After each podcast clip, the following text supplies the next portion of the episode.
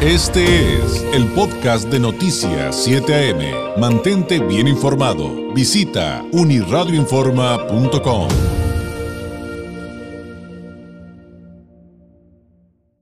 Me da mucho gusto saludar, como todos los lunes, a través de la vía telefónica, al periodista Carlos Álvarez, analista político, corresponsal del Semanario Z. Usted lo encuentra en redes sociales como arroba gurú mexicano. Carlos, ¿cómo estás? Muy buenos días. Buen día David y buen día al auditorio que nos escucha. Oye, pues muchos temas que platicar el día de hoy.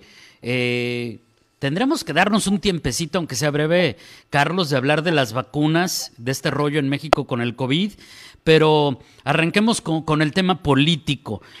¿Qué está pasando con la figura eh, de Mario Delgado? Ha habido una enorme cantidad de controversias y, y ¿cuáles son los efectos sobre el partido que él representa, Carlos? Bueno, mira, en el caso de Mario Delgado, eh, quisiera ser breve porque en realidad está pasando lo que pasó en la campaña interna de, de, Morena, perdón, a nivel nacional, donde fue impuesto Mario Delgado.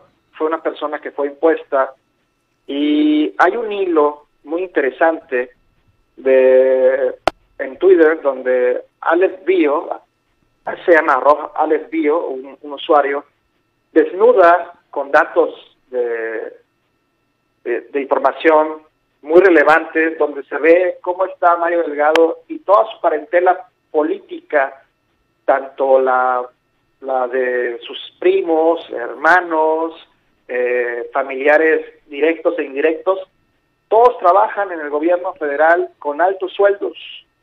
Entonces preocupa que, como habíamos comentado la semana pasada, muchos de estos eh, personajes que están llegando a las candidaturas en, el, en las, para las gubernaturas, las 15 gubernaturas que se disputarán en el 2021, pues van a ser impuestas por, por Marcelo Ebrard, porque pues te digo, te repito, trabaja toda la parentela política de Mario Delgado con Marcelo Ebrard, con sueldos muy altos, con cargos muy importantes, te hablo de sueldos de no menos de 100 mil pesos al mes, y eh, a mí me parece que le va a pasar a Morena, como bien lo comentábamos la semana pasada, como al PRD, se van a empezar a salir muchos liderazgos. De hecho, ya comentan, por ejemplo, te doy un ejemplo, en Nayarit, cinco de los ocho aspirantes al proceso de selección interno de, a la gobernatura de Morena no aceptan la victoria de Miguel Ángel Navarro. Mm. En Guerrero, pues por lo menos eh, son 18 aspirantes y todos están fracturados, todos están en contra de unos de otros, se tiran con todas las redes y no va a salir nada bueno de esto. No va a salir nada bueno de esto porque muchos, al no ser elegidos candidatos, pues se van a ir de Morena. Y, mira, no es que a mí me interese lo que pasa en Morena, lo que pasa es que es el partido del gobierno. Entonces es muy relevante que un partido joven de seis años únicamente de existencia ya tenga estos problemas, todo por la rebatinga de obtener el poder así a costa de lo que sea. Es algo muy desagradable y, y no es el, el, el hecho de que, de que gane o no gane en el 2021, sino lo que demuestra es que las, eh, las ideologías en, México no existen. No hay una ideología que, que luchen por la izquierda, sino nada más quieren llegar y obtener el poder por el poder, porque se han, se han infiltrado muchísimos personajes que no pertenecen a lo que ellos pretendían lograr, que era una transformación del país, pues no lo han logrado. Y son los mismos, y se metieron a Morena, y van los resultados, pues si hace las cosas igual, ¿cuáles van a ser los resultados, David? Los mismos, ¿no? Claro, y bueno, de por sí ya vimos en algunas entidades em, los efectos de que llegaron al poder personas que, eh, pues, no solamente no predicaban los principios de Moreno, sino que llegaron así de última hora aprovechando la, la situación. Esto, esto que nos platicas, Carlos, tendrá que ver e, esta situación que se está generando con que se aplazaran los registros para quienes quieren ser candidatos a diputados federales por Morena. ¿Irá por esa misma línea que todo esto se haya eh, detenido, por lo menos durante algunos momentos? Por supuesto, mira, el presidente, por ejemplo, está en contra de la reelección y más de 400 diputados federales de Morena, que llegaron muchos de ellos por tómbola, porque ni siquiera saben ser diputados, no, han propuesto nada, y lo, que han propuesto muchos de ellos son verdaderas, perdón la palabra, burradas, eh, pues es una contradicción interna muy, muy fuerte. Entonces, muchos de esos se quieren quedar, obviamente, otros tres años, pero no lo van a lograr porque no traen el respaldo popular. Entonces, lo que va a suceder es que los que de veras tienen ya fuerza en los estados, que quieren ser diputados federales, pues se van a ir a una interna desgastante otra vez de, en cada distrito y lo que van a acabar, lo que va a acabar sucediendo es que van a hartar al electorado. No a la base de Morena, porque eso siempre va a ser la base, de, eh, el hueso, el voto duro, perdón, pero el electorado general se va a hartar. Entonces ahí se va a filtrar otra vez el PRI, se va a filtrar otra vez el PAN, otra vez el PRD, con la alianza que traen. Y seguramente le van a arrebatar muchas posiciones en la Cámara de Diputados y ahí se va a tener problemas el presidente. Pero bueno, hay otro elemento que, como bien comentábamos hace dos semanas, es el de la vacuna.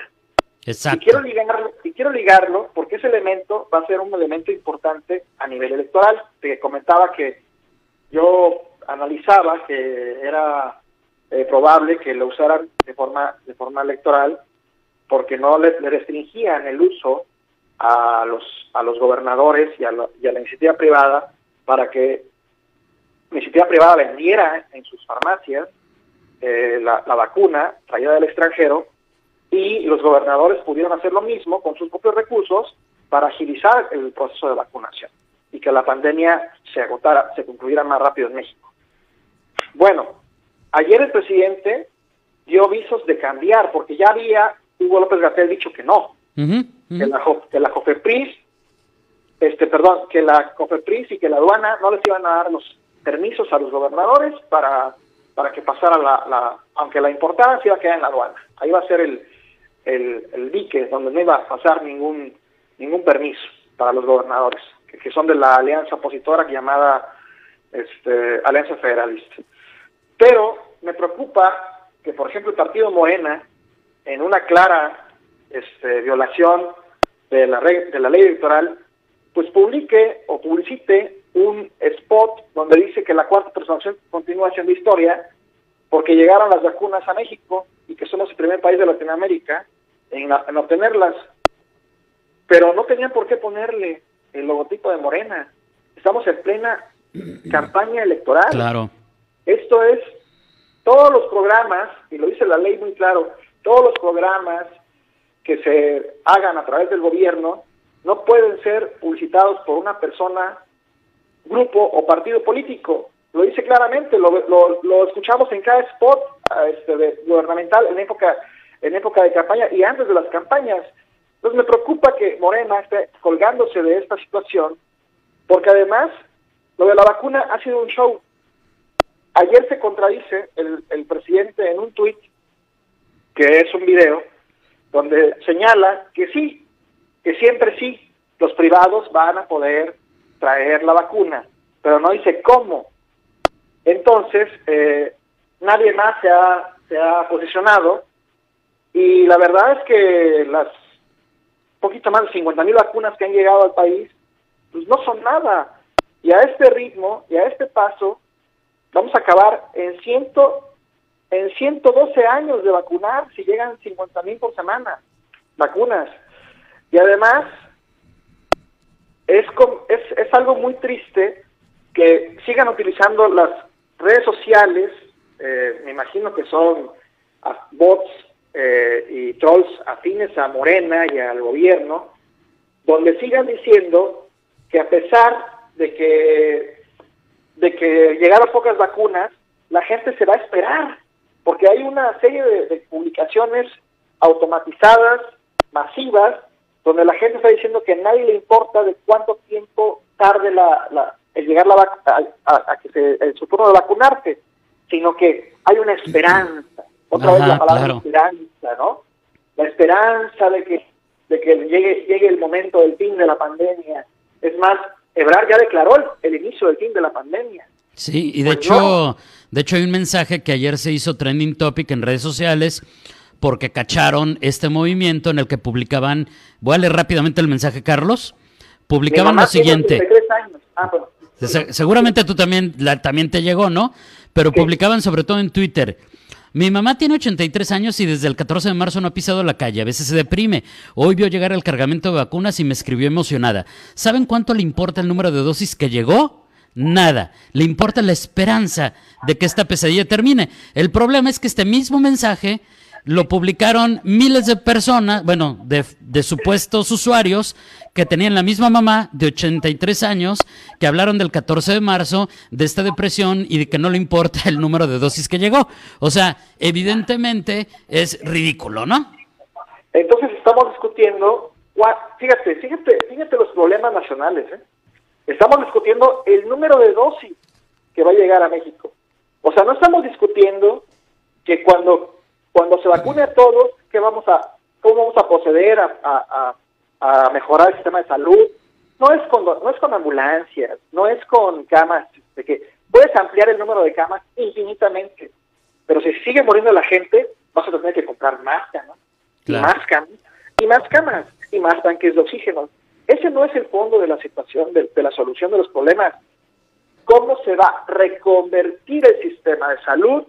Y como vemos, también en la cuarta transformación de corrupción, ya lo he desnudado, aunque no les guste y aunque tenga antecedentes muy, muy, este, eh, pues no tan buenos, lo de Mola, ha desnudado a la, a, la, a la, a la cuarta transformación con corrupción que ha habido, y voy a, voy a esto, en el propio INS, ¿sí? De contratos con el hijo de Manuel Barlet, de contratos con la familia, propia familia de Zoé Robledo, el director general. Entonces, cómo se va a erradicar la corrupción en el sector salud, tanto en lo público como en lo privado. Esos son los problemas que deberíamos estar discutiendo. Claro. Y de hecho, el número de que va a llegar a México. Claro.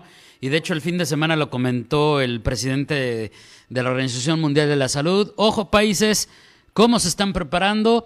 Porque esta no es la última pandemia que nos va a tocar en nuestro ciclo de vida. Vienen otras. Entonces, hace unos meses ¿Te acuerdas que tú y yo comentamos que iba a haber más pandemias porque ah, hay cambio climático?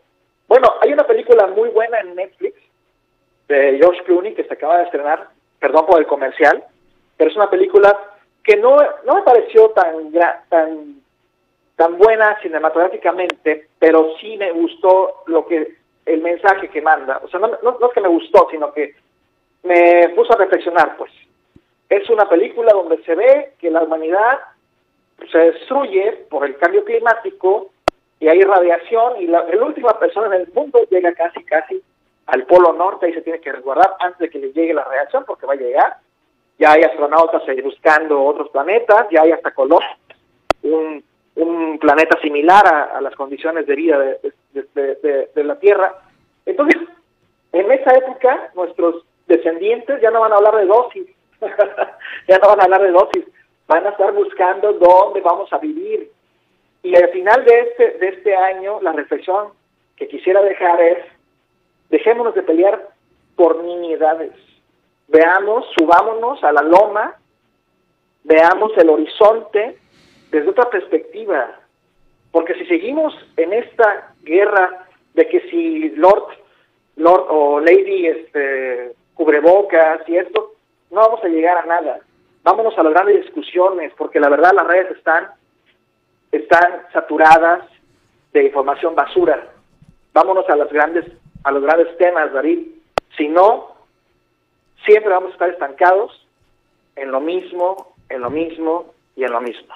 Tienes toda la razón. Carlos, un abrazo. Eh, cuando nos escuchamos el próximo lunes, estaremos en un nuevo año. Que te la pases muy bien, pero siempre, por supuesto, con mucho cuidado y con las medidas pertinentes. Un abrazo, buenos días. Te quiero agradecer la oportunidad de, todo este año. ¿eh? Y a ti también el agradecimiento por tus colaboraciones. Es Carlos Álvarez, analista político, periodista, corresponsal del Seminario Z. Usted lo encuentra en redes sociales como arroba gurú mexicano. Este fue el podcast de Noticias 7am. Mantente bien informado. Visita unirradioinforma.com.